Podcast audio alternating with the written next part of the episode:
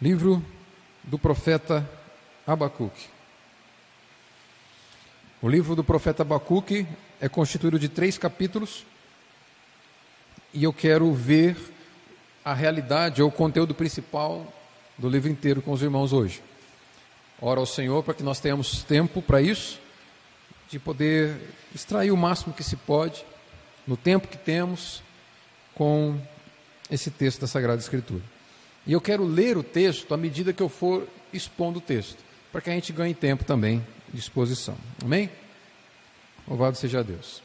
Eu espero espero você ir comigo lá no livro do profeta Abacuque, capítulo 1. Abacuque é conhecido junto com os outros 11 aqui, ele é chamado de profeta menor. Não porque ele seja menos importante. Capítulo 1 e a gente vai olhar todos os capítulos. Ele é chamado de profeta menor junto com seus pares aqui nessa porção da Sagrada Escritura, porque os livros desses profetas são menores, não é porque eles são menos importantes que os demais. Amém? Então, o objetivo de, do livro do, de, de Abacuque é guiar o povo de Israel a confiar em Deus, a ter Deus como sendo suficiente para eles o, livro, o propósito de Abacuque é fazer com que o povo se apegue a Deus, mesmo nos dias de adversidades que virão, usando a própria determinação do profeta como exemplo para isso. Abacuque, contemporâneo ali do profeta Jeremias, ele tem um, um, um ministério parecido com o de Jeremias. Abacuque ele prega a sua mensagem profética para o povo de Judá, com o intuito de preparar os, o povo de Deus, avisando que um grande desastre está para chegar. Abacuque, no início, ele não é portador de boas novas, porque assim como Jeremias, ele vai dizer: olha, o cativeiro está por vir. O povo de Israel, o povo de Judá, havia virado as costas para Deus, havia deixado o culto ao Senhor, havia abandonado Deus nas suas transgressões. Corrupção era vista no meio desses, desse povo de Deus. E isso fez com que Deus também virasse as costas para ajudar. É, é, é, um resultado claro. À medida que os homens viram as costas para Deus, Deus também retira das suas mãos sobre os homens, se vira, vira suas costas para esses homens que rejeitaram contra Deus, que rejeitaram a Deus. E vendo com vocês aqui, o primeiro destaque que eu faço aqui no capítulo 1, verso 1, Abacuque vai dizer o seguinte: sentença revelada ao profeta Abacuque. A palavra sentença aqui quer dizer fardo, peso. Abacuque é portador de uma mensagem que vai apresentar um peso para seus ouvintes. Primeiro destaque a fazer aqui: a mensagem de Abacuque não é doce. Embora no final do livro de Abacuque há uma projeção de esperança no Senhor, esperança em Deus no meio da dificuldade, o conteúdo da mensagem de Abacuque ela não é tão doce, ela é dura. Por isso que a palavra melhor traduzida aqui no lugar de sentença seria fardo, peso. Outro destaque importante a fazer é que ele diz: sentença revelada ao profeta. Abacuque não era o autor dessa mensagem. Abacuque não é a origem da mensagem não é Abacuque. Abacuque é simplesmente aquele que vai entregar a mensagem que tem como autor o próprio Deus.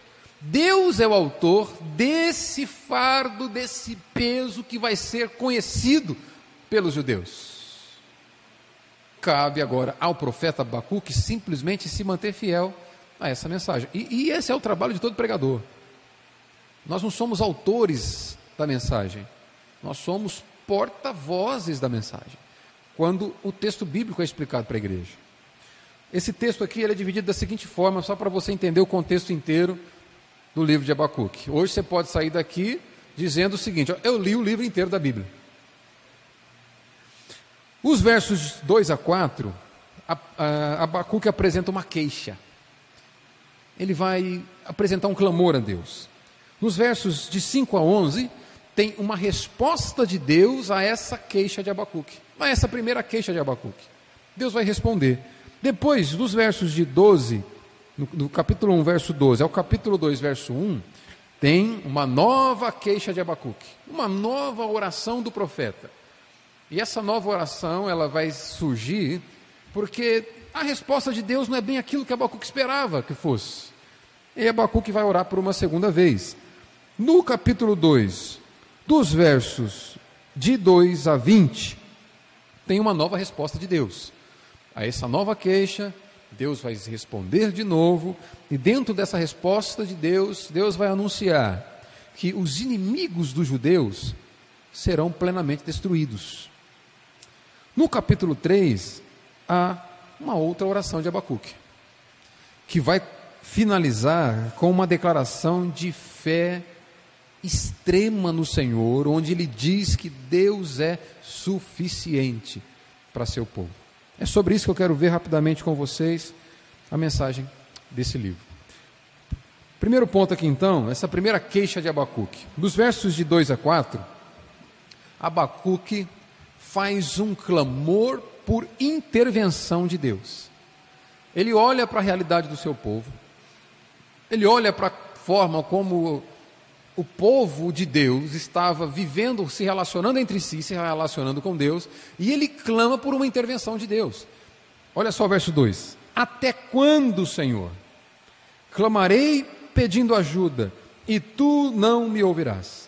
Até quando gritarei violência, e tu não salvarás? Porque me fazes ver a iniquidade? Porque toleras a opressão?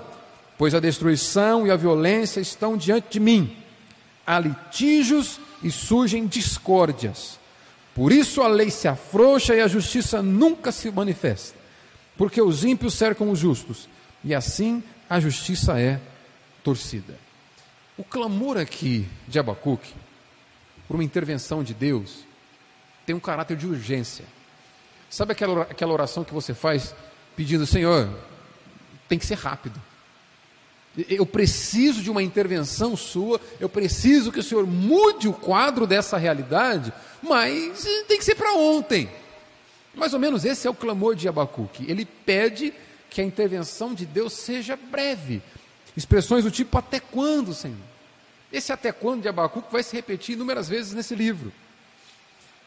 A impressão que Abacuque tem é que Deus está indiferente a tudo aquilo que está acontecendo em Judá. O povo de Deus está rejeitando a Deus. O povo de Deus está maltratando uns aos outros. Eles estão agindo com injustiça, rejeitando a lei de Deus. E Abacuque olha para tudo aquilo e fica indignado. Ele vai dizer: Senhor, mas até quando o Senhor vai ver essas coisas acontecendo e não interfere?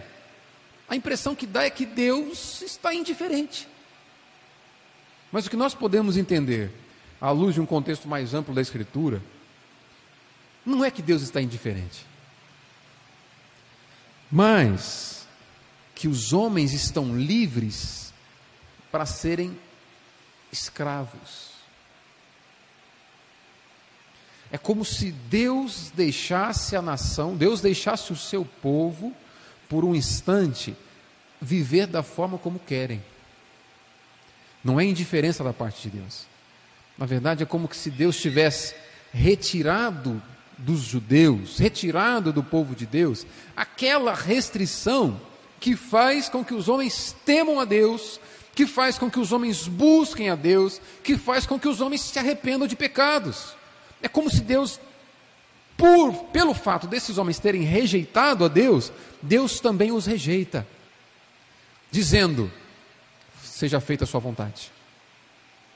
E há já quem disse isso, o pior castigo que Deus poderia dar para você é dizer para você o seguinte: seja feita a sua vontade.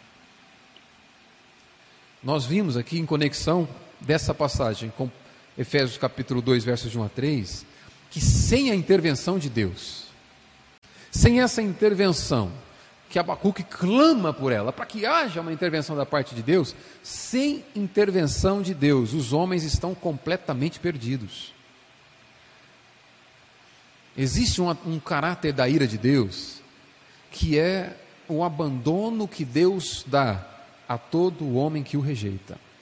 É como se Deus dissesse o seguinte: olha, a, a punição pelo fato dos homens terem me rejeitado é serem rejeitados também. A punição do pecado é mais pecado, porque Deus vai retirar aquilo que impede os homens de pecar. É como se Deus deixasse os homens seguirem o seu próprio curso. Se Deus deixa os homens livres, tudo o que eles provarão é a escravidão do pecado. O profeta Abacuque está diante de um povo. Lembra, irmãos? O contexto aqui é povo de Deus. Não é qualquer povo. Não são os ímpios. Não, não são os gentios. São judeus. E Abacuque dizendo: esse povo vive de uma forma que não condiz com a realidade de homens tementes a Deus. Ele vai usar palavras do tipo: olha só o final do verso 2: Até quando gritarei violência? Verso 3: Por que me fazes ver a iniquidade? Por que toleras a opressão? pois a destruição e a violência estão diante de mim. Há litígios e surgem discórdias. Ele usa, ele usa essas quatro palavras: violência, iniquidade, opressão e destruição, para descrever a realidade do povo de Deus nos dias do profeta Abacuque. Homens que, por um instante, são deixados à mercê da sua própria vontade e, e uma vez que Deus os entrega, se, são incapazes de buscar a Deus, são incapazes de amar uns aos outros. Irmãos, é isso que acontece comigo e com você se Deus nos deixar viver segundo o nosso próprio coração. Nós abraçamos o pecado de uma forma como não mais nos apartamos dele nós veremos que há um clamor de Abacuque por misericórdia aqui. E esse clamor deve estar presente na nossa vida. Que o Senhor nunca te entregue à mercê da sua própria vontade. Ao fazer isso, isso é sentença da parte de Deus. Então, o clamor de Abacuque é para que haja uma intervenção de Deus, porque aparentemente Deus está com os olhos fechados para tudo que está acontecendo. Mas, nos, a partir do verso 5, a gente vai ver que vai ter resposta de Deus. Acontece que a resposta não é o que Abacuque esperava. Abacuque esperava uma, uma restauração da pureza.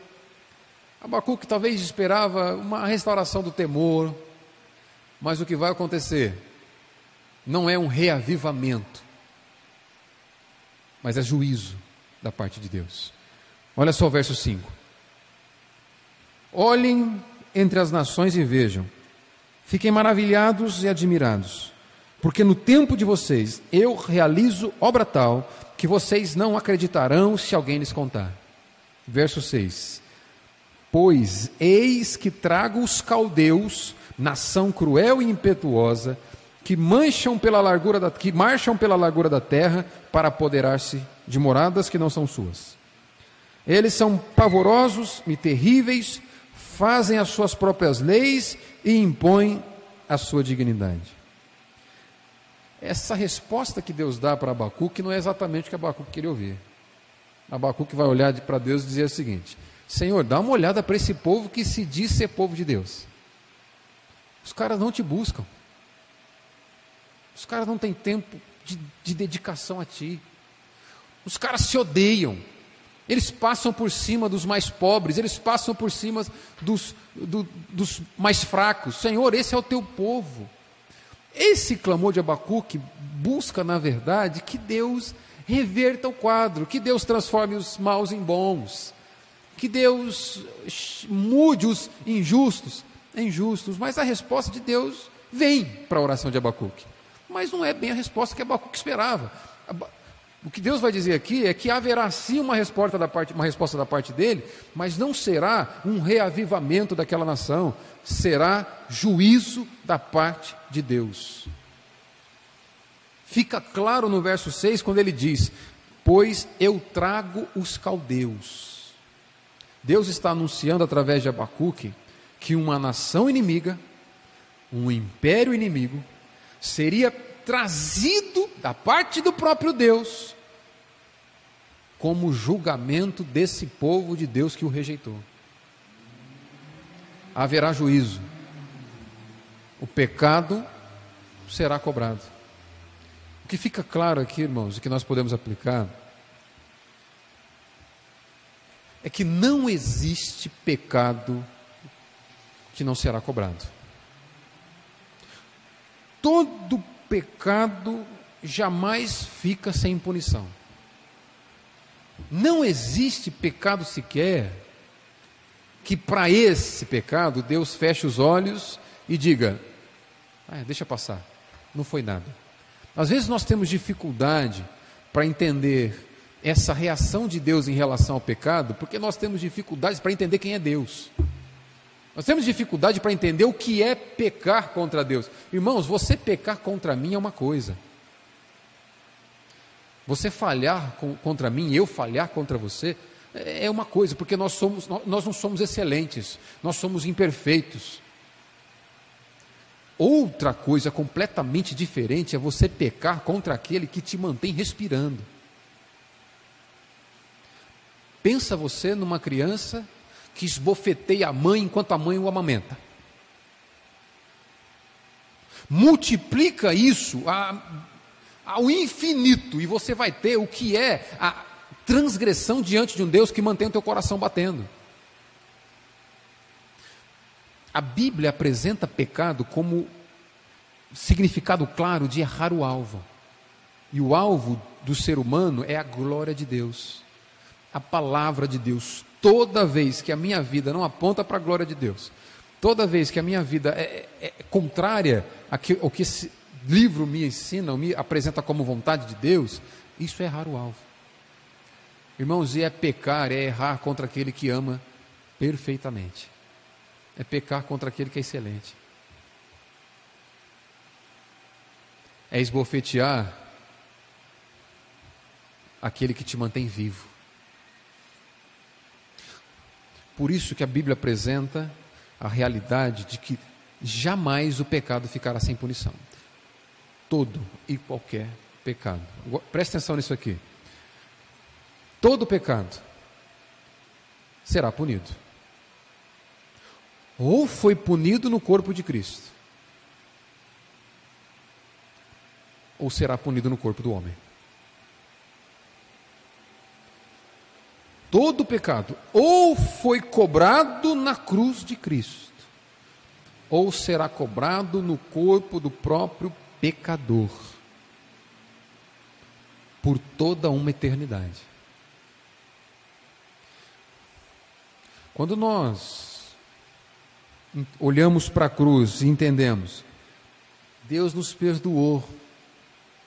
O fato de Deus ter perdoado os nossos pecados, e nós cremos nisso, nós apegamos a isso pela fé, o fato de Deus ter perdoado o nosso pecado não significa que Deus simplesmente passou um pano mágico na, na, na, na memória pra, de uma forma que apagasse e ele não se lembrasse. Deus não é retardado a ponto de esquecer a transgressão que eu e você praticamos. Quando a Bíblia ensina que o nosso pecado foi perdoado, não é pelo fato de Deus ter se esquecido dele, pura e simplesmente, mas é pelo fato de toda e, qual, toda e qualquer dívida oriunda do nosso pecado ter sido paga, ter sido cobrada. Quando a Bíblia diz que Deus te perdoou, não é porque Deus se esqueceu do que você fez. Quando a Bíblia diz que Deus te perdoou, é porque Ele já cobrou o que você fez na cruz. Portanto, cada pecado praticado por mim e por você é responsável pelas chagas do Filho de Deus naquela cruz.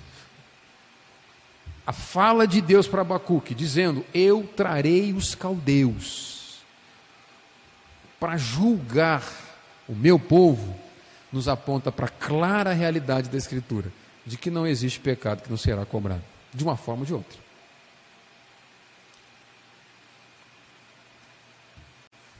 E só existe um meio para que esse pecado não seja cobrado no nosso próprio corpo. é se ele já foi cobrado em Jesus Cristo. Portanto, Jesus é a única possibilidade para o pecador. Correr para Cristo é estar livre desse juízo que certamente virá sobre a terra. Continuando,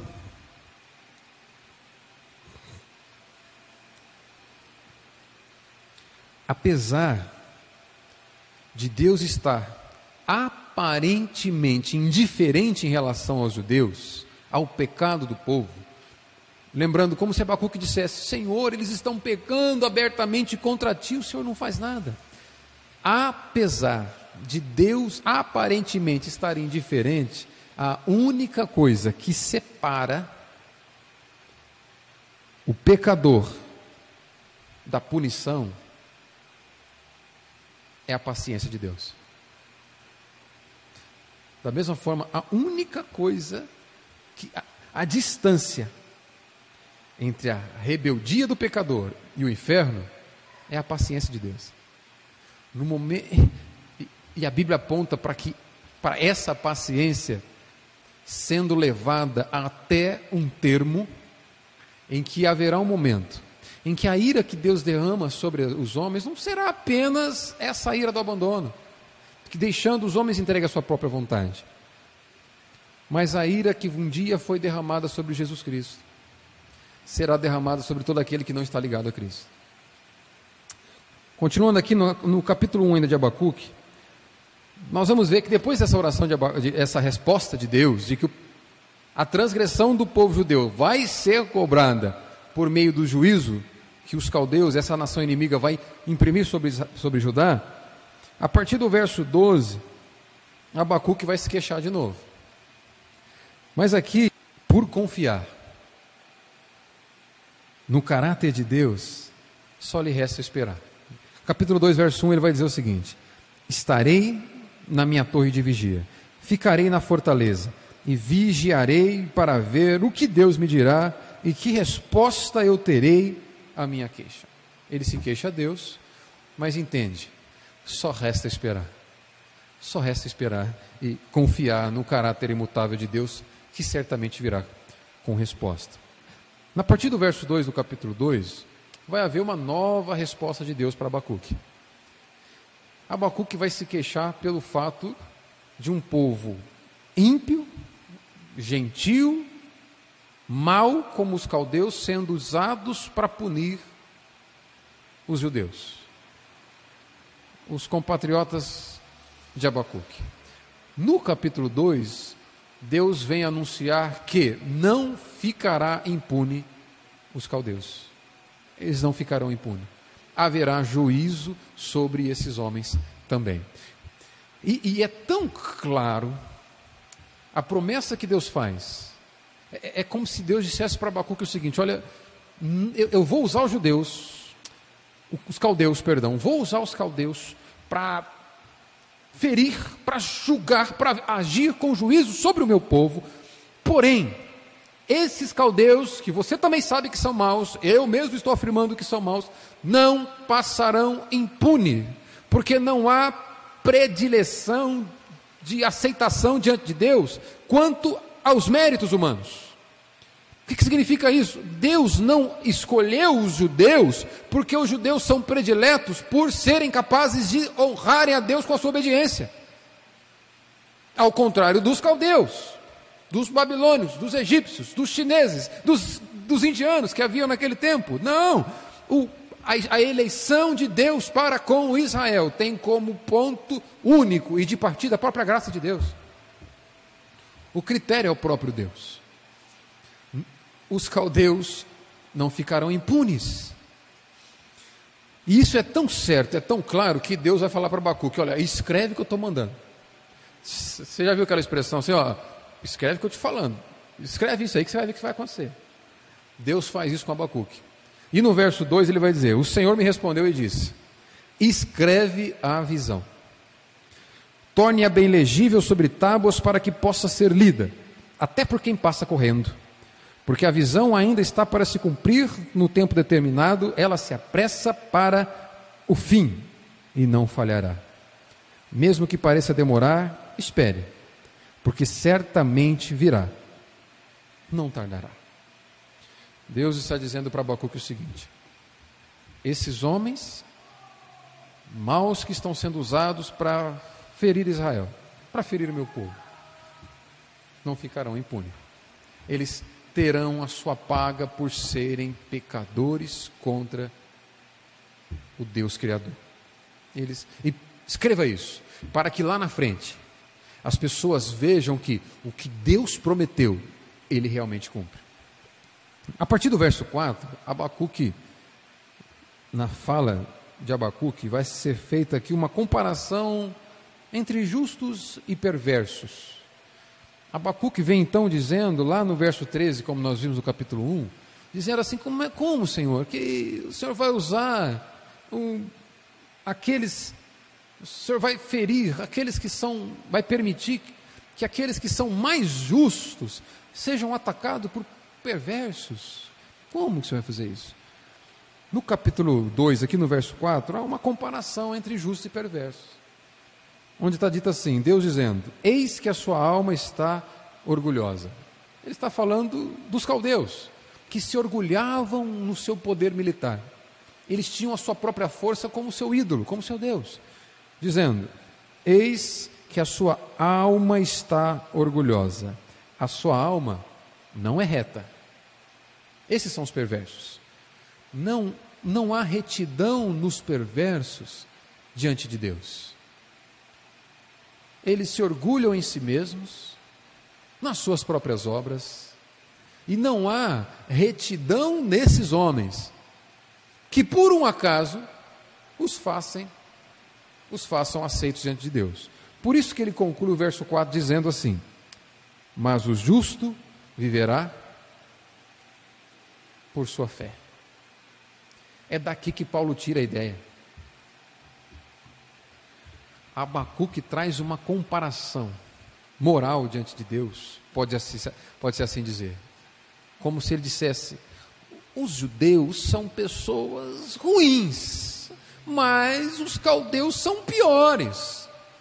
Não são tão justos quanto os judeus, como se justos fossem os, os judeus e perversos fossem os caldeus. O que Deus vai mostrar aqui é que nessa comparação não há possibilidades de aceitação por Deus pela retidão dos homens. Perceba disso. Ele está dizendo o seguinte acerca do perverso: não há retidão na sua alma. Não há retidão que gere vida para o perverso. Não há retidão que seja o suficiente para que o perverso viva diante de Deus. Por isso que ele diz: mas o justo viverá pela sua fé. O perverso será destruído, mas o justo viverá. O perverso será destruído como recompensa por seus pecados, mas o justo receberá vida Perdão, voltando aqui, permita-me colocar de forma melhor para você entender. O perverso vai ser punido como recompensa das suas obras. Acompanha isso? A sua alma está orgulhosa, a alma do perverso, nesse caso, os inimigos de Israel, dos judeus, orgulhosa pela sua alma, pelas suas conquistas, sua alma orgulhosa por suas conquistas, não há retidão nessa alma mas em contrapartida o justo viverá pela fé. O perverso será punido, será destruído como recompensa das suas obras. Por outro lado, o justo diante de Deus não será recompensado pelas suas obras. Quando Paulo faz a aplicação desse texto de Abacuque, ele nos leva a entender que o justo não será, os homens não serão justificados diante de Deus pelas suas obras, mas será pelas obras de uma outra pessoa. Por isso que o profeta vai dizer, e aí Paulo vai fazer essa aplicação: o justo viverá pela fé, é pela confiança nas obras e nos méritos de uma outra pessoa, é pela confiança na obediência, na retidão de uma outra pessoa. A alma do perverso não é reta o bastante para ser aceita diante de Deus. Irmãos, fazendo uma aplicação direta para você aqui. Nós não somos aceitos diante de Deus porque nós fomos capazes de ser corretos o bastante. Nós somos aceitos diante de Deus porque cremos que houve alguém que foi suficientemente reto diante de Deus e uma retidão que ele nos presenteia com ela. Por isso que o justo vive pela fé e não pela sua própria retidão. Na continuação do capítulo 2, eu vou apenas citar para a gente ganhar tempo de exposição, dos versos 6 até o 20, Deus apresenta uma série de advertências, de ais, de exclamação, que apontam para a destruição dos caldeus. Ele vai dizer no verso 6: Ai daquele que acumula que não é seu. Esse ai é uma, é uma expressão de exclamação. Ai desses. E até o final do verso 20 haverá uma série de alertas, uma série de exclamações que apontam para a destruição dos caldeus. No capítulo 3, há uma nova oração de Abacuque. Abacuque queixa, Deus responde. Abacuque queixa de novo, Deus responde, agora anunciando a destruição dos inimigos do povo de Deus. Abacuque agora vai orar de novo. Mas no capítulo 3, a oração de Abacuque ela tem um caráter diferente. Abacuque não vai mais clamar para que Deus interfira. Porque ele já viu o que vai acontecer na intervenção de Deus. Há juízo para os judeus, há destruição para os inimigos do povo de Deus. Então agora Abacuque não clama mais por intervenção, Abacuque agora clama por misericórdia da parte de Deus. Olha só o verso 1. Oração do profeta Abacuque sob a forma de canto. Isso aqui é um salmo. Verso 2: Senhor, tenho ouvido as tuas declarações, tenho ouvido da tua fama, e me sinto alarmado. Aviva a tua obra, ó Senhor, no decorrer dos anos e no decurso dos anos. Faze-a conhecida na tua ira. Lembra-te da misericórdia. O tom da oração de Abacuque muda aqui. Abacuque não ora mais pela intervenção. Ele ora por misericórdia. Ele pede para que Deus relembre os feitos salvadores que Deus concedeu a Israel, que Deus concedeu ao seu povo. Quando ele diz: Aviva a tua obra, ó Senhor. Repita as obras de salvação em favor de Israel. Repita aquelas obras de salvação que o Senhor nos deu. Repita, Senhor. O que, que há, irmão? Isso aqui é uma, uma pergunta boa para a gente responder. O que, que há de diferente entre o povo de Deus e os perversos? Percebe esse contraponto aqui? De um lado, o povo de Deus se rebelando continuamente contra Deus, Deus usa perversos para julgar esse povo, prometendo: haverá juízo sobre meu povo e haverá destruição do perverso. Mas eu faço uma pergunta com essa oração de Abacuque aqui. Abacuque clama por misericórdia, pedindo para Deus avivar a obra, para Deus lembrar, fazer de novo aquelas obras de salvação. Qual é a diferença entre o povo de Deus e os perversos? Olhando para esse texto, pensa assim: qual a diferença entre você e o incrédulo? Se você fosse pensar na possibilidade de ser aceito por Deus pela sua, pelo seu empenho, pela, pelo seu desempenho e pela sua performance, qual a diferença entre você e o incrédulo? Abacuque mostra aqui, irmãos, que a única diferença entre nós e aqueles que rejeitam a Deus com toda a força do seu coração é a misericórdia de Deus. sobre as nossas vidas, a misericórdia de Deus tem se feito presente. Por isso que no final do verso 2 ele diz: Na tua ira, lembra-te da misericórdia. Se Deus não usasse de misericórdia comigo e com você, há muito nós teríamos desistido, há muito nós teríamos abandonado, se Deus não usasse de misericórdia, que refreia a, a, a, nossa inclinação natural da carne, há muito nós teríamos abandonado a Deus, abraçado o pecado de uma forma que nos tornaríamos cada vez mais escravos da nossa carne.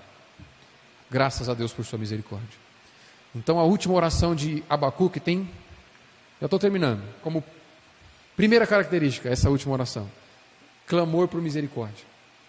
Segunda característica é que ele vai louvar o poder de Deus. Isso vai estar do verso 3 até o 15. O que, que vai acontecer aqui?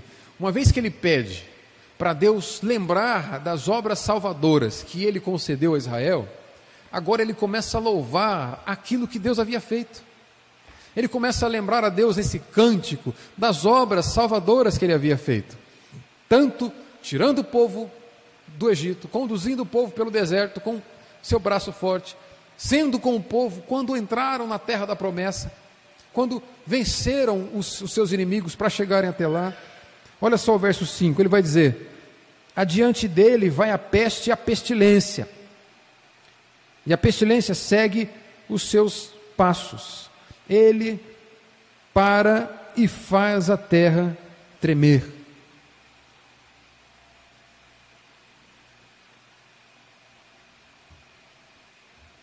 Ao libertar Israel do Egito, Deus faz grandes coisas, grandes sinais para libertar esse povo.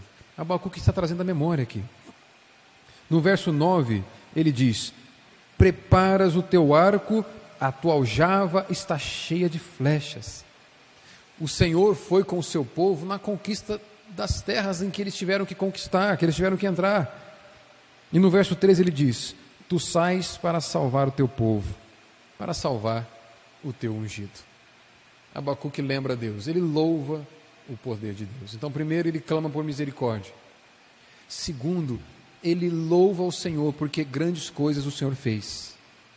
E como ele entende, Deus é imutável. Certamente Deus vai fazer de novo. Senhor, faz de novo. Aviva a tua obra no meio da tua igreja. E por fim, dos versos 16 até o 19, a última parte da oração de Abacuque, ele apresenta a promessa da suficiência de Deus. Ele já passa por momentos de clamar pela intervenção de Deus, de ouvir Deus dizendo que seu povo será receberá juízo. Ele clama novamente em favor desse povo. Deus responde dizendo que os ímpios serão punidos. Ele clama por misericórdia, ele louva pelos grandes feitos de Deus, e por fim, ele vai levar o povo de Israel, o povo de Judá, ele vai nos levar a declararmos que Deus é suficiente. Eu não sei mais o que você precisa da sua vida. Talvez você precisa de relacionamentos restaurados. Talvez você diga, o que eu preciso na verdade é dinheiro. Talvez você possa dizer, na verdade o que eu preciso é saúde. Não, eu, eu preciso uma família perfeita. Abacuque vai mostrar com esse texto aqui que, apesar de não ter nada disso, é possível estar plenamente satisfeito. Olha o verso 16. verso 16 do capítulo 3. Ouvi isso e o meu íntimo se comoveu. Os meus lábios tremeram ao ouvir a sua voz. A podridão entrou nos meus ossos e os meus joelhos vacilaram, pois em silêncio devo esperar o dia da angústia que virá contra o povo que nos ataca. O cativeiro é certo, porque Deus disse que será. A punição dos caldeus é certa, porque Deus diz que será. Resta ao profeta aguardar confiantemente na ideia de saber que Deus está governando cada uma dessa situação. No verso 17 ele diz: Ainda que a figueira não floresça, nem haja fruto na videira, ainda que a colheita da oliveira decepcione, e os campos não produzam mantimento, ainda que as ovelhas desapareçam do aprisco, e nos currais não haja mais gado. Verso 18: Mesmo assim, eu me alegro no Senhor e exulto no Deus da minha salvação. Ele usa figura aqui da, da agro, agropecuária, é, é o movimento da economia de Israel, para dizer que haverão, haverão tempos difíceis. Tempos difíceis. Haverá dias de dificuldade. Dia, os dias do cativeiro serão dias doloridos, mas ele vai dizer o seguinte: olha, ainda que nós não vejamos recursos, ainda que aos nossos olhos, ainda que com a, nossa própria capacidade de produzir, de fazer acontecer, nós não vejamos possibilidades para nós, ainda que o cenário ao nosso redor seja um completo caos, ainda assim é possível ser plenamente satisfeito naquele que fez promessas para seu povo. Eu não sei onde você deposita a sua confiança. Talvez sua confiança está no seu emprego. Talvez sua confiança está na sua família. Talvez sua confiança está na sua juventude. Tudo isso pode passar. Mas o profeta Abacuque nos leva a pensar naquele que jamais passa, no poder daquele que é imutável. Perceba que no verso 18 ele diz: mesmo assim, mesmo que o cenário à minha volta seja um caos, um absoluto caos, mesmo assim, eu me alegro no Senhor e exulto no Deus da minha salvação. Perceba, o que deixa o profeta alegre, satisfeito, não é o que Deus faz, não são os feitos de Deus. O que deixa o profeta plenamente confiante e satisfeito é o próprio Deus. O que alegra o profeta não são as circunstâncias belas ao seu redor, o que alegra o profeta é o próprio Deus. É como se ele dissesse: olha, mesmo no meio de dificuldades, mesmo no meio de escassez, mesmo no meio de, de uma vida sem recursos, mesmo no meio de um, um, um ambiente onde nós não vemos perspectiva, não vemos possibilidades aos nossos próprios olhos, pelo fato de sabermos que somos do Senhor, o Senhor é a motivação da nossa satisfação. O Senhor é o motivo da nossa alegria, é o Senhor que nos leva ao canto, ao canto que nos leva a plena satisfação. A alegria está no Senhor. Por isso que no verso 19 eu encerro, ele diz assim: O Senhor Deus é a minha fortaleza. Ele dá aos meus pés a ligeireza da corça e me faz andar nas minhas alturas. Ele me faz andar em lugares altos, dando meus pés a ligeireza a firmeza dos pés da corça. Para fechar, é como se Abacuque dissesse o seguinte: às vezes, o que Deus vai fazer não é mudar a circunstância onde nós estamos, mas é nos fortalecer dentro das circunstâncias em que nós estamos, nos dando pés que nos permitam caminhar dentro dessas dificuldades. As implicações práticas para nós encerrarmos é, primeiro, é preciso um desconforto total com o pecado no nosso meio. Abacuque estava desconfortado, Abacuque estava desconsolado com o pecado da sua nação. Por verem aqueles que se diziam povo de Deus tão rebeldes contra o Senhor. O pecado deve ser algo que incomoda nosso coração. E Tiago vai ensinar isso em Tiago 5, capítulo 5, verso 19 e 20 aquele que vê o seu irmão na prática do erro e o converte, esse livra aquele que estava na prática do erro, livra a sua alma da morte e apaga e cobre uma multidão de pecados. Nós deveríamos ser não juízes uns dos outros, não é nesse sentido, mas nós deveríamos ser daqueles irmãos que, ao ver a conduta errada do outro, tenhamos o caráter do apóstolo Paulo que nos ensina a falar a verdade em amor.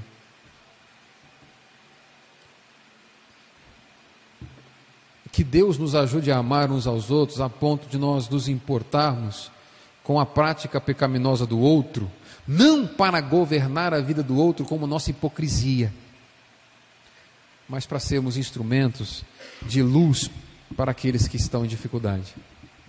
Levando a vontade a palavra de Deus para auxiliar esses a andar e a se converter ao caminho do Senhor. Segunda implicação prática aqui, eu disse que todos os pecados serão punidos. E se você é um crente em Cristo Jesus, a Bíblia diz que todos os seus pecados foram punidos no corpo de Cristo. Isso deveria te constranger. Ao saber que os meus e os seus pecados são responsáveis por aquilo que Cristo passou na cruz, cada momento em que nós estivermos errando o alvo, deveria nos constranger e nos levar ao pronto e imediato arrependimento, por saber que nós somos o nosso pecado, cravou a carne do nosso mestre naquela cruz. Terceira implicação prática aqui, Abacuque clama por misericórdia. Ao ver a condição do seu povo, irmãos, ele clama por misericórdia. E no, a, a, o clamor por misericórdia deve fazer parte das nossas, das nossas, das nossas orações. Não basta saber que o outro peca. Não basta saber o caminho correto para dizer para o outro o que ele deve fazer. Com o livro de Abacuque eu aprendo que você e eu temos a responsabilidade de nos colocarmos em oração diante de Deus, clamando por misericórdia. Pela igreja nesse país. Clamemos por misericórdias para que haja verdadeira conversão. Nós precisamos clamar por misericórdia para que essa geração seja tocada pela palavra de Deus e realmente convertida. Quarta implicação prática aqui: o justo viverá pela fé. Se apegue ao Senhor muito mais do que você acredita na sua inocência. Você aceita diante dele pelo que ele fez e não pela sua capacidade de, de, de, de fazer ou de, de, de, cumprir com cada requisito da lei. Por graça no, do nosso Senhor, se apegue a Ele, tenha fé, convicção, porque o justo vive pela fé. E por fim, Deus é suficiente, irmãos. Deus deve ser absurdamente suficiente para que nós estejamos plenamente satisfeitos. Se você precisa de alguma coisa que te motiva a estar aqui, que não seja o próprio Senhor, eu gostaria que você orasse por uma conversão verdadeira.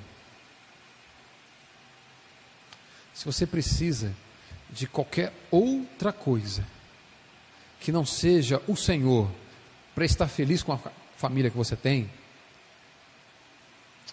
eu gostaria que você orasse para que Deus abrisse os seus olhos e te convertesse para Ele.